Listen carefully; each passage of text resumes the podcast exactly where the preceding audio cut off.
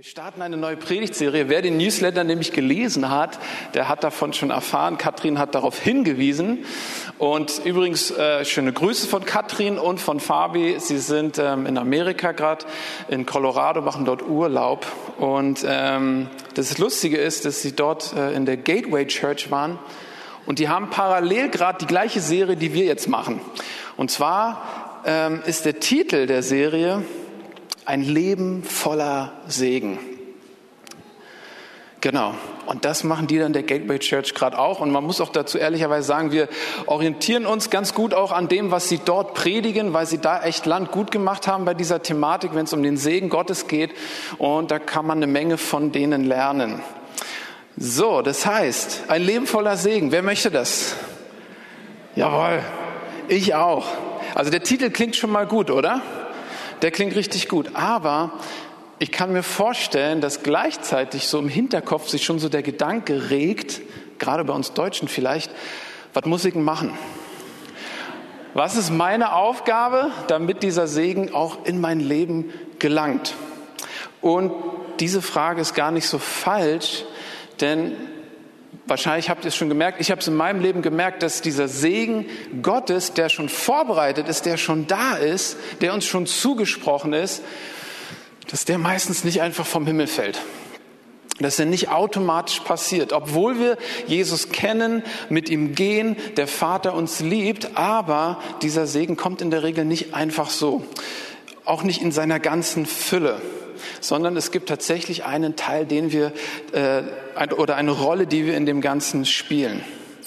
Das heißt, darüber werden wir uns sozusagen oder damit werden wir uns befassen in den nächsten Wochen. Und ich starte heute damit. Und wir werden uns tatsächlich auch geistliche Prinzipien anschauen. Also auch ganz klassische Dinge wie Saat und Ernte, der Zehnte, die Erstlinge, Multiplikation, der Geist des Mammon, also all diese super spannenden Themen. Und die haben absolut ihre Berechtigung, die sind total gut. Das ist genauso wie in der Landwirtschaft, ja. Und vielleicht ist jemand heute Morgen da oder, oder es gibt manchmal Menschen, die dann sagen, oh, das klingt total gesetzlich. Ist nicht Gottes Segen irgendwie da und er liebt uns doch auch? Warum habe ich da einen Teil darin? Ist das nicht zu genau das Ganze, dass ich irgendwie gucken muss, welche geistlichen Schlüssel gibt es denn da? Hey, und dann möchte ich dir sagen, dass eben ein, ein, ein Bauer genauso denkt. Der muss gewisse Dinge wissen, damit auf dem Feld wirklich etwas anfängt zu wachsen. Zu wachsen. Der muss, der muss wissen, wann muss er das aussehen, wie muss er es aussehen. Das sind alles wichtige Prinzipien. Und wenn du dem sagst, hey, das ist ja voll gesetzlich, dann glaube ich, wird er dir erstmal ein bisschen was von seinem Ackerboden zu essen geben, damit du dann auch siehst, was dabei rauskommt, wenn man diese Prinzipien nicht anwenden würde. Amen. Also es ist gut, über diese Dinge Bescheid zu wissen. Gleichzeitig gibt es aber doch etwas, was noch entscheidender ist.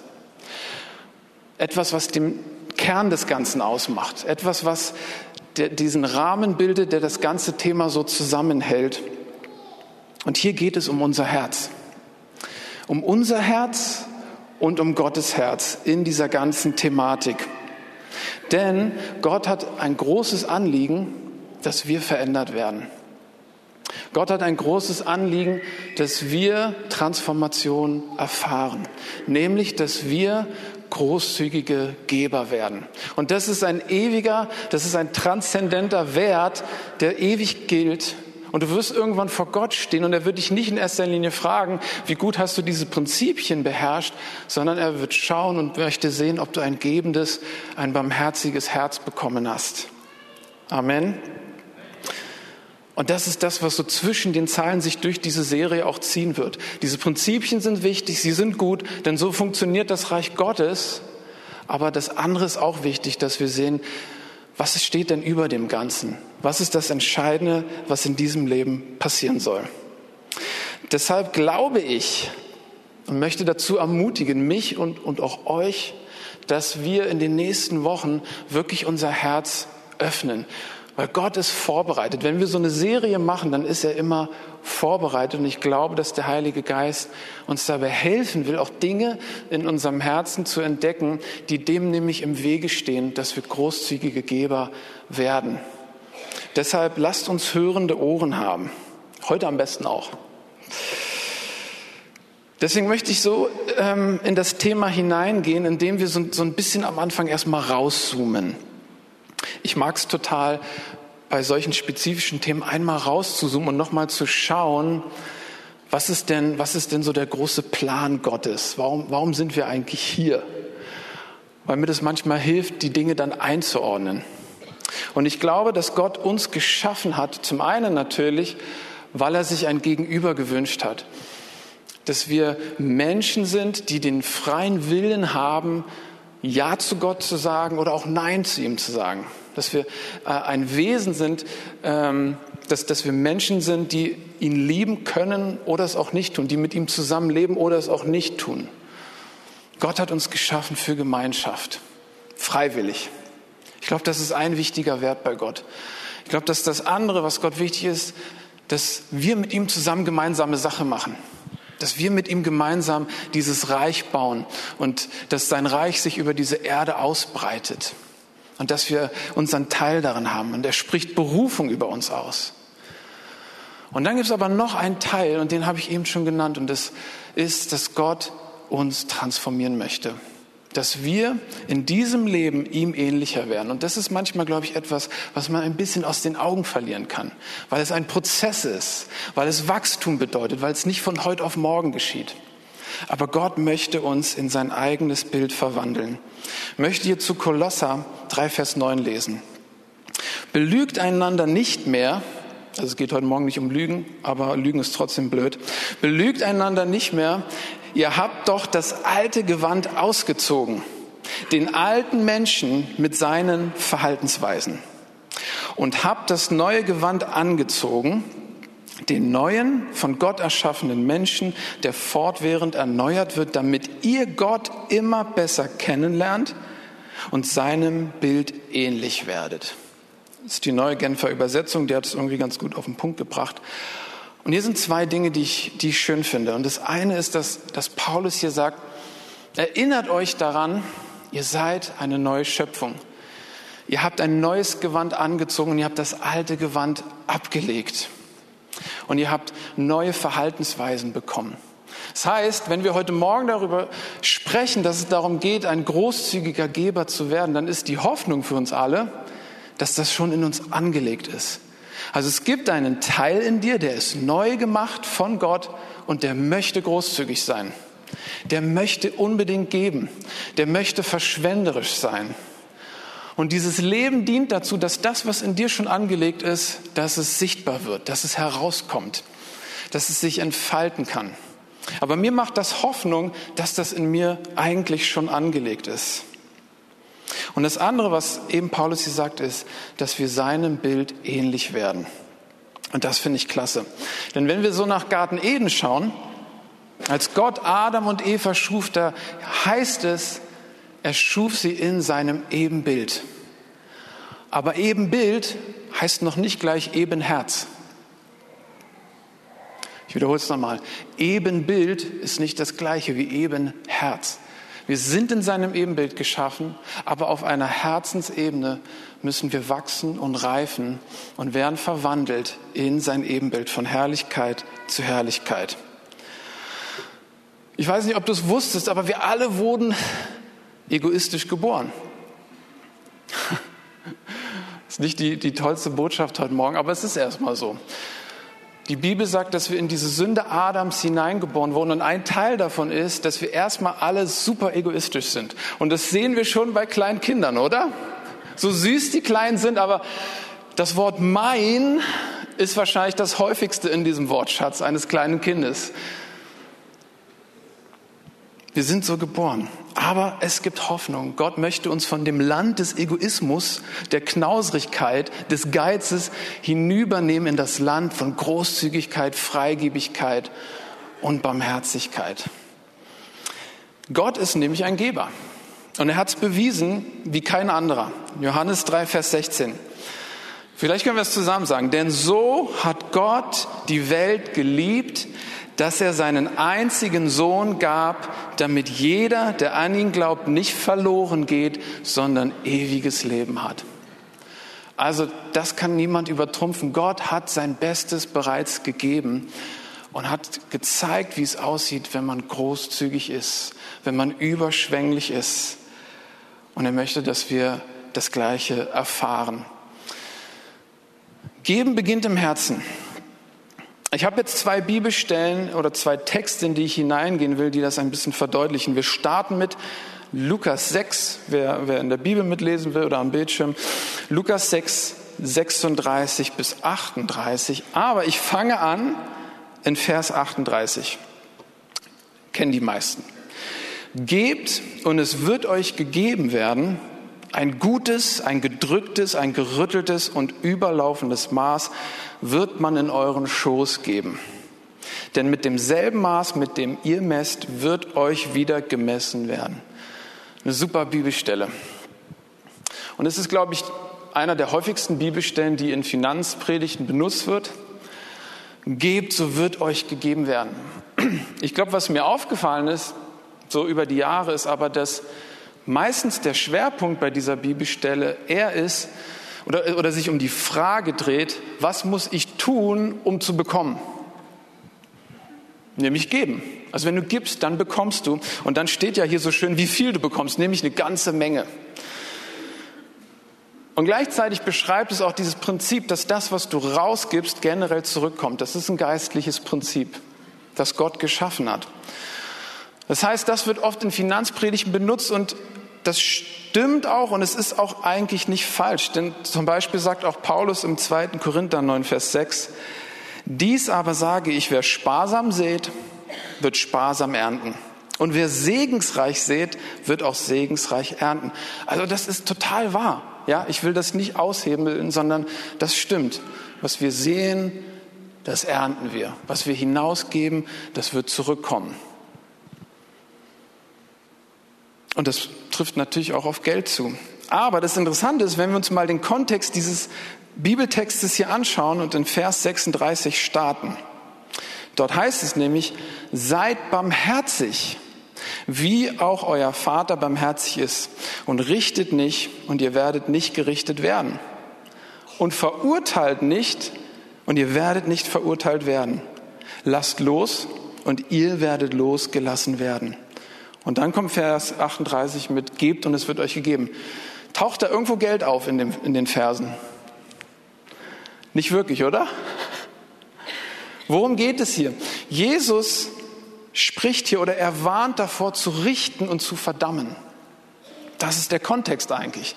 Auch in den Versen davor geht es um diese Thematik und auch in den Versen danach finden wir dieses Gleichnis von Jesus, in dem er von dem Bruder spricht, der den Splitter aus den Augen seines anderen Bruders holen will und seinen eigenen Balken nicht bemerkt. Also der ganze Kontext ist, nicht zu richten, nicht zu verurteilen, nicht zu verdammen. Und in dem Kontext sagt Jesus, hey, wenn du sowas rausgibst, dann wird das auf dich zurückfallen. Dann wirst du Verdammnis ernten, dann wirst du Gericht ernten. Tu das nicht, sondern er sagt es ja zu Anfang, sei barmherzig, wie auch euer Vater im Himmel barmherzig ist. Also der Kontext ist eigentlich ein anderer. Aber es stimmt natürlich trotzdem, wenn wir nach Vers 38 schauen, dort heißt es, gebt und es wird euch gegeben werden. Und für es kannst du eine ganze Menge einsetzen. Auch Geld, aber auch andere Dinge. Gib Liebe raus und du wirst Liebe ernten. Gib Bananen raus und du wirst Bananen ernten. Da kannst du alles einsetzen. Gib Langmut heraus und man wird dir mit Langmut begegnen. Das heißt, ein Prinzip, was total stimmt, aber ich finde es wichtig, den Kontext anzugucken. Wir sehen hier, es geht hier Gott vor allem ums Herz. Es geht nicht in erster Linie darum, was muss ich tun, um zu bekommen, auch wenn das da irgendwie mit drin steckt. Aber noch wichtiger ist Gott, dass unser Herz stimmig ist, dass unsere Haltung stimmig ist und dass wir darauf Acht haben. Ich glaube, Gott will nicht, dass wir die Weltmeister im Bekommen werden, sondern die Weltmeister im Geben. Amen. Ich gehe in einen anderen Bibeltext. 5. Mose 15, Vers 7. Und wir lesen runter bis 12 und schauen mal, was Gott hier zu sagen hat, weil das ist eine tolle Bibelstelle aus dem Alten Testament, die total sich ums Herz dreht. Dort heißt es, wenn es einen Armen bei dir geben wird, irgendeinen deiner Brüder in einem deiner Tore in deinem Land, das der Herr, dein Gott, dir gibt, dann sollst du dein Herz nicht verhärten und deine Hand vor deinem Bruder, dem Armen, nicht verschließen, sondern du sollst ihm deine Hand weit öffnen und ihm willig ausleihen, was für den Mangel ausreicht, den er hat. Nimm dich in Acht, dass in deinem Herzen nicht der boshafte Gedanke entsteht. Doppelpunkt. Aha, das siebte Jahr, das Erlassjahr ist nahe. Und dass dein Auge dann böse auf deinen Bruder, den Armen, sieht und du ihm nichts gibst. Er aber würde über dich zum Herrn schreien und Sünde wäre an dir. Willig sollst du ihm geben und dein Herz soll nicht böse sein, wenn du ihm gibst. Denn wegen dieser Sache wird der Herr, dein Gott, dich segnen in all deinem Tun und in allem Geschäft deiner Hand. Also wer glaubt, es geht ums Herz? Es geht ums Herz. Verhärte dein Herz nicht. Verschließ dein Herz nicht. Habe nicht böse Gedanken in deinem Herzen. Verschließ deine Hände nicht. Was ist der Kontext hier? Also es ist der alte Bund, es ist das alte Testament. Und doch dürfen wir nicht verpassen, Gott spricht hier über etwas Übergeordnetes, was für alle Zeiten gilt.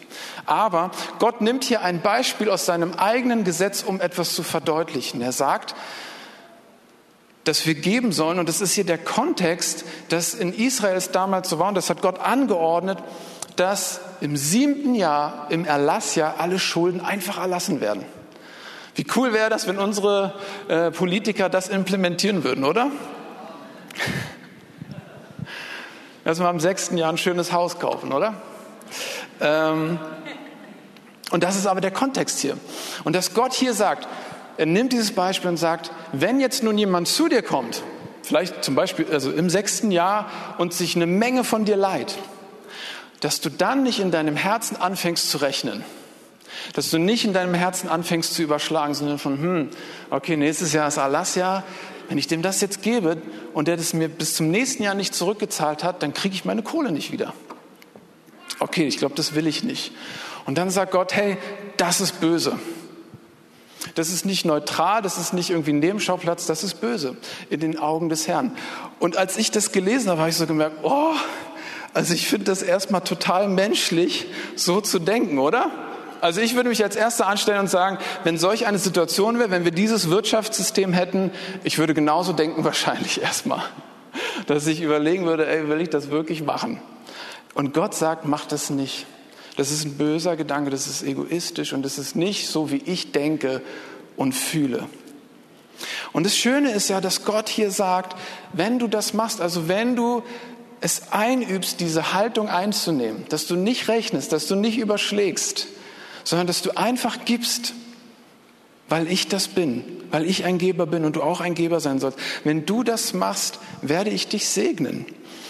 Auf Deutsch gesagt, du brauchst dir keine Sorgen machen, du brauchst nicht so viel rechnen, sei großzügig, sei verschwenderisch, ich achte auf dich, ich bin dein Versorger.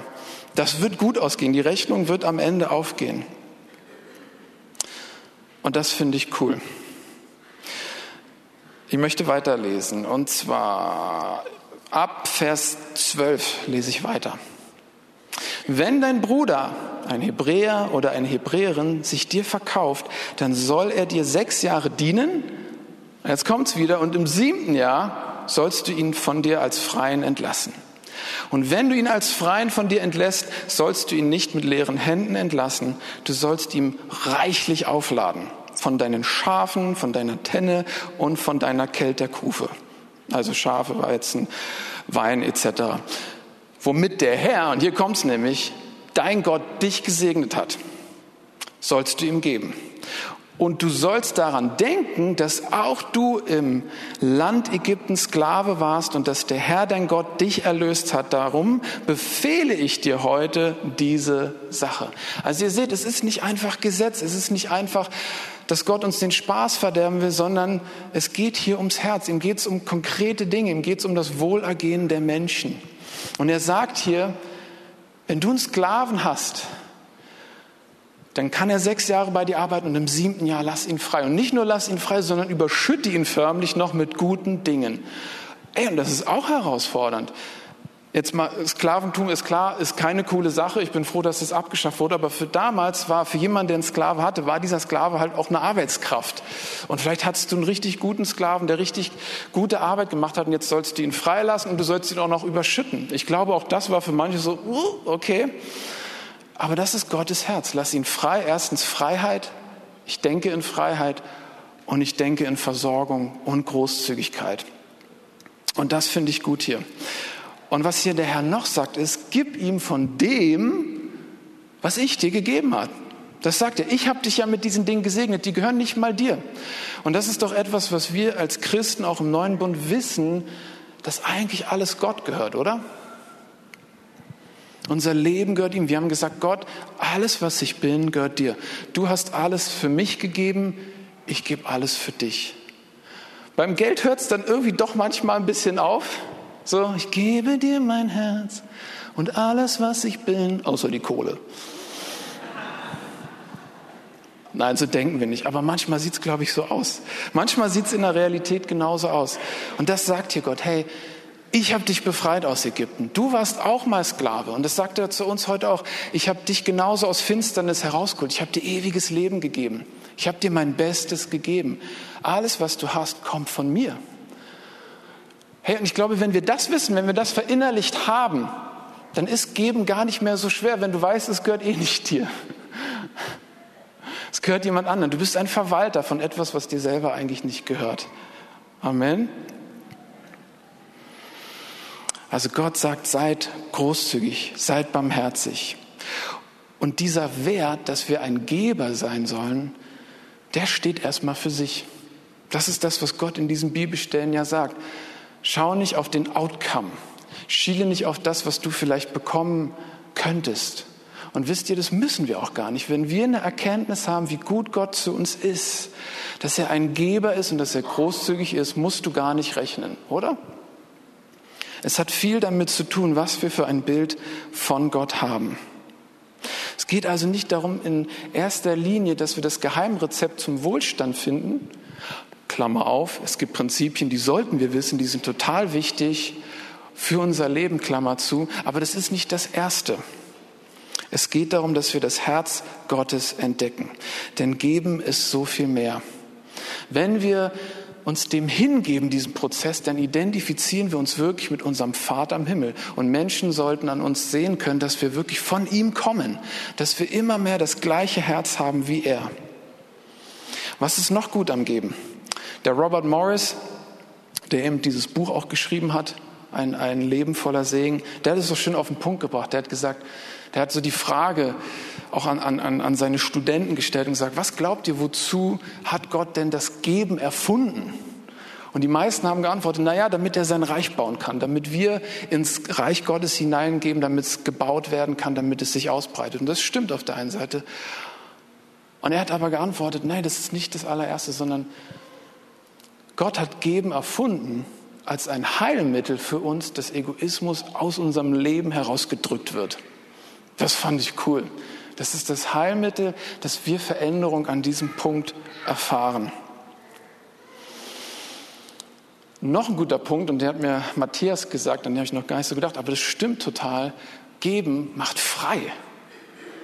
Wenn wir geben, ist es an manchen Stellen auch wie, dass wir auch unnötigen Ballast loswerden und dass wir sogar Raum schaffen, den Gott anfangen kann zu füllen. Und ich habe das in meinem eigenen Leben erfahren. Es ist jetzt ein Jahr her. Da habe ich etwas weggegeben, was mir sehr kostbar war. Mein Cousin weiß Bescheid. Er sitzt hier vorne. Ja. Ich habe etwas weggegeben, was verchromt war, was wunderbar ähm, aussah, ein tolles Getränk produziert hat, mehr sage ich nicht dazu, ähm, hat entsprechend gekostet und ich habe da echt dran gehangen. An allem, was damit zu tun hat. Das ist ein eigener Lifestyle. Der Duft von dem Ganzen und wie du das machst. Und morgens ist es meditativ, es ist herrlich, es ist wunderbar. Und und dann sprach Gott eines Tages zu mir, als ich auf der Toilette saß.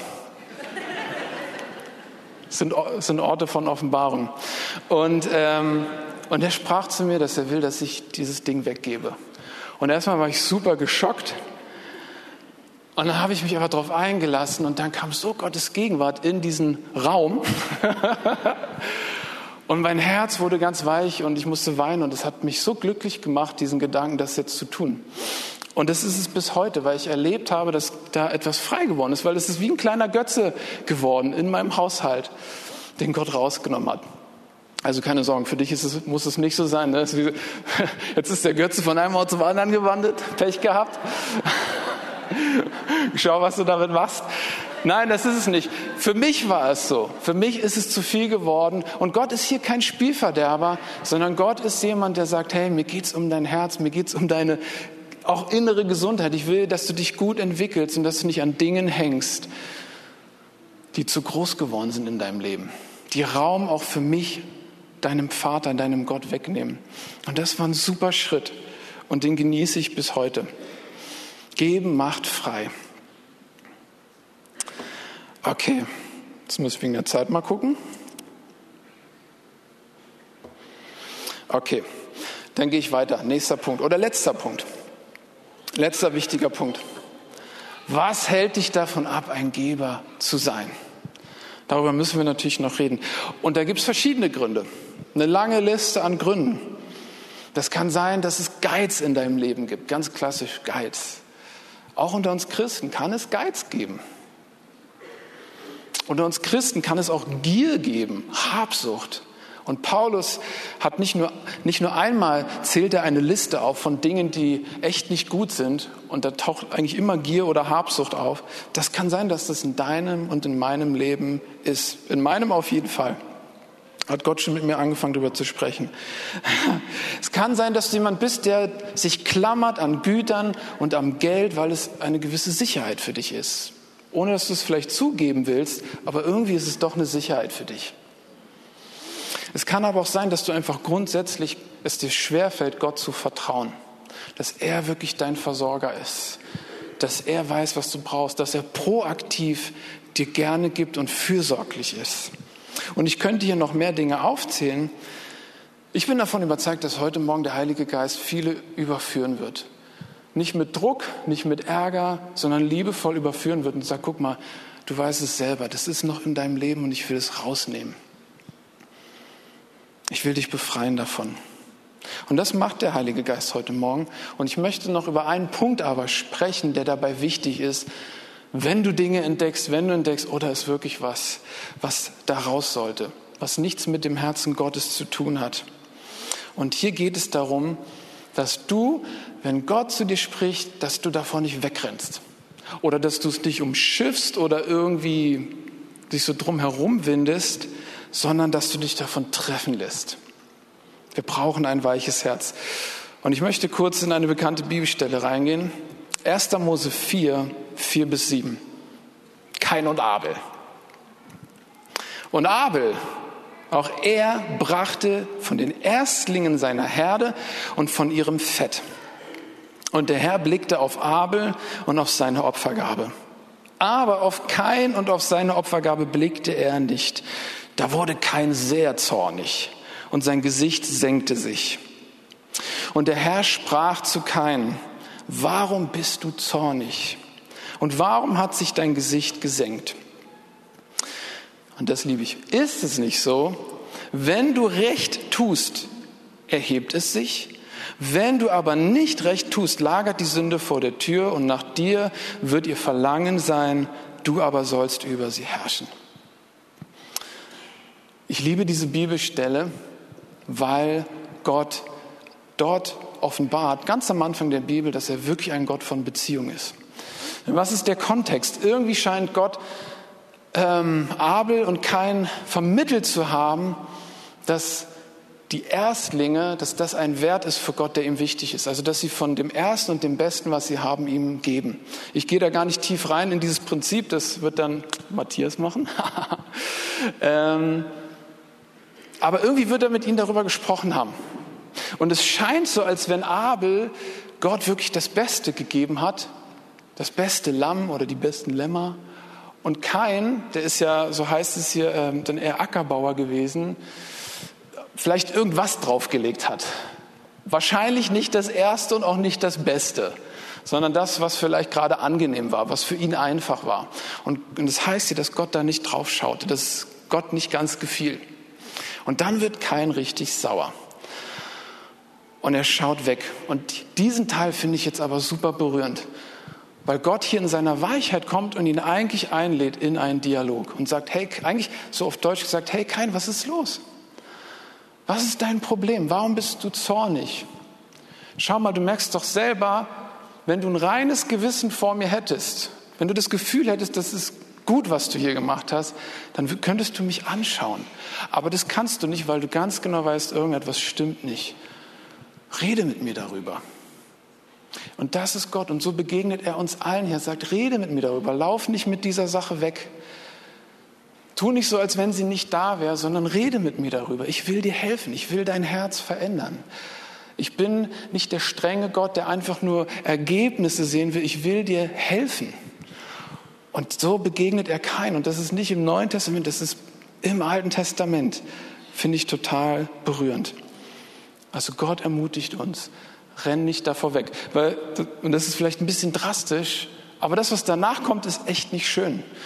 Und es kann in unserem Leben genauso sein, wenn du konsequent Gott ignorierst, wenn du Gottes Sprechen ignorierst, da wo er Dinge in deinem Leben verändern oder auch korrigieren will, dann positionierst du dich nicht unbedingt für Segen. Du positionierst dich nicht dafür, dass, dass Dinge in deinem Leben gelingen können, sondern es kann sogar sein, dass etwas echt Blödes passiert. Und das ist doch heute Morgen, das ist ganz wichtig, keinen Druck auf irgendjemanden legen. Darum geht es nicht, sondern Gott, das sagt er in seinem Wort, er ist langmütig. Er ist so langmütig, er gibt uns so viele Chancen und er ringt mit uns und er klopft an.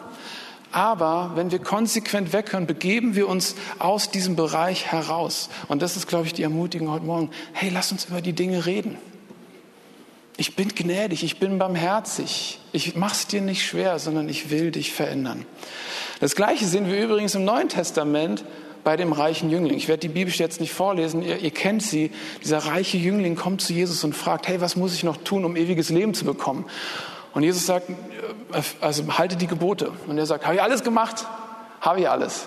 Und dann sagt sie, okay, wenn du das Eigentliche aber ergreifen willst, um das es geht, verkauf alles und gib es den Armen. Oh, und dann knirscht es richtig im Gebälk. Und das lesen wir in dieser Bibelstelle.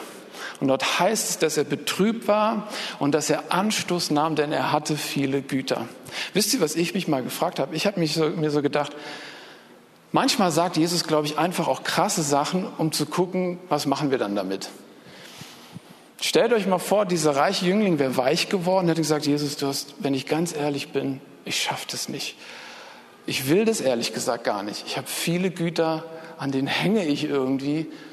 Ich brauche Hilfe. Und Jesus hätte vielleicht ja gesagt, sehr gut, genau das ist der Punkt, über den ich mit dir reden will. Vielleicht hätte er gar nicht alles verkaufen müssen. Vielleicht ja, ich weiß es nicht. Ist nur, ja, versteht mich richtig. Ist nur eine Möglichkeit, in der ich denke.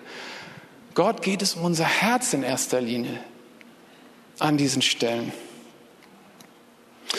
Und ich möchte damit schließen, liebe Band, ihr könnt gerne nach vorne kommen. Es geht Gott um unser Herz. Und es geht ihm um Transformation. Und witzigerweise, seit ich diese Predigt vorbereitet habe, hat Gott viel zu mir gesprochen, auch über das Geben.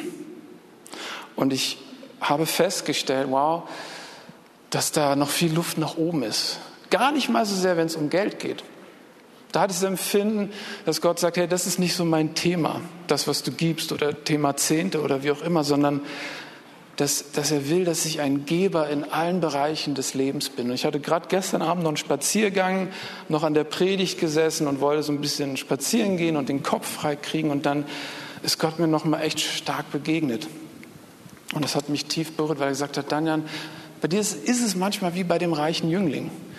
Du hast, schaust sehr darauf, was sind die Prinzipien, was sind die Dinge, die ich wissen muss, die ich lernen muss, die ich lernen muss umzusetzen? Und das ist total gut. Aber verpasse dabei nicht, dass dein Herz auch transformiert werden muss. Dass du das Herz eines Gebers bekommst, dass du mir ähnlich wirst. Wie beim reichen Jüngling. Was muss ich machen? Ja, habe ich alles schon. Und das ist so cool an Jesus. Jesus weiß genau, wo er den Finger reinstecken muss. Mit einem Satz schafft das Jesus. Beeindruckt mich. Verkauf alles. Aber genau das will Jesus. Nicht um dich zu ärgern, sondern lass uns drüber reden. Warum wird dein Herz eng? Was ist dein Problem? Vertraust du mir nicht? Ich bin dein Versorger. Ich mein's gut mit dir. Du kannst dich verschwenden an andere, weil ich mich um dich kümmere. Und damit möchte ich schließen. Ich hoffe, dass der Herzschlag rübergekommen ist. Und wir werden die, über die nächsten Wochen eben über wichtige geistliche Dinge reden, die wir wissen müssen, die wir lernen müssen. Und Gott will gleichzeitig aber auch, dass unser Herz wächst und weit wird und groß wird. Lass uns doch gerne mal aufstehen. Und ich habe mir so gedacht, einfach als Reaktion auf die Predigt, lasst uns erwarten, dass der Heilige Geist spricht. Wir nehmen uns einfach zwei, drei Minuten und hören einfach mal hin. Vor ein paar Wochen hatte Matthias gepredigt über Gebet. Und da gab es genau solch eine Zeit. Und hat er gesagt, der Heilige Geist wird jetzt sprechen zu euch. Schau mal, was er dir sagt. Und ich habe das gemacht und da kam echt so ein Bibelwort. Ich bin dahin und dann, wow, das passt total. Ich sehe, was du sagen willst, Herr. Erwarte das auch heute Morgen, dass der Heilige Geist konkrete Dinge anspricht. Also lasst uns gern die Augen schließen. Heiliger Geist, ich danke dir, du bist so großzügig, du bist so barmherzig, du bist so weich, du bist so fürsorglich. Und du bist ein Gott von Beziehung. Und du möchtest uns aber auch nicht so lassen, wie wir sind. Du möchtest uns verändern. Du möchtest, dass wir so sind wie du. Du willst dich selber vervielfältigen in uns. Komm, Geist Gottes, und sprich zu uns. Komm und berühre du unsere Herzen. Du willst, dass wir großzügig werden in alle Richtungen, was das Geld angeht, was Liebe angeht,